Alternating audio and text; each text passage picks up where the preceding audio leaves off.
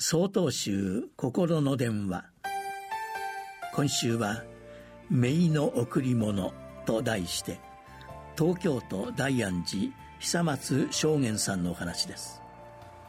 私には3歳の姪っ子がいます。兄の子供です。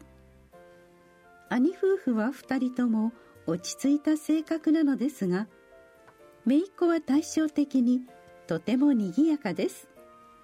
元気いっぱいでお寺に来ては目いっぱい遊んでいます。メイが遊びに来た次の日に母が小さなチョコレートを持っていました。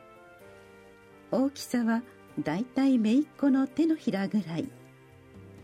それは姪っ子がくれたのだそうです。よかったねと母に伝えると母は「ばあばとじいじと秋で食べて」ってもらったのと言います。ばあばとじいじは私の母と父姪っ子から見れば祖父母です。そして秋とは私。姪っ子が祖父母だけでなく叔父である私にもチョコをくれたことはもちろん嬉しいことです。ただチョコレート一つを3人で分けることを考えた時私の口からふと出てきた言葉は「そうしたら随分ちっちゃくなっちゃうね」でした。そう言った後私はしまったなと思いました。なぜなら私が言ってしまった言葉は仏教の教えにかなっていなかったからです。私たちは何かを受け取る時ついついこれしかもらえなかった。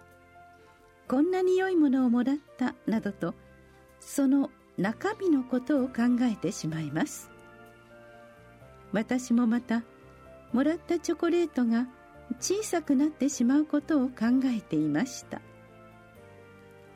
そんな私と違い姪っ子はただただチョコレートをあげたいという思いだったのでしょう。こだわりを手放して与えることを仏教では伏せと呼びます。道元禅師は伏せについてそのものの軽きを嫌わずその功の実なるべきなりと示されています。これは大事なことは与えるものの価値ではなく与えるという行為そのものなのだという意味です。また受け取る側にとっては中身や量ではなく与えられたことに目を向けることの大切さを教えてくれてもいます。姪っ子がくれた小さなチョコレート。まだまだ伏せの教えを身につけられていない自分の至らなさを教えられる。ほろ苦い思い出となりました。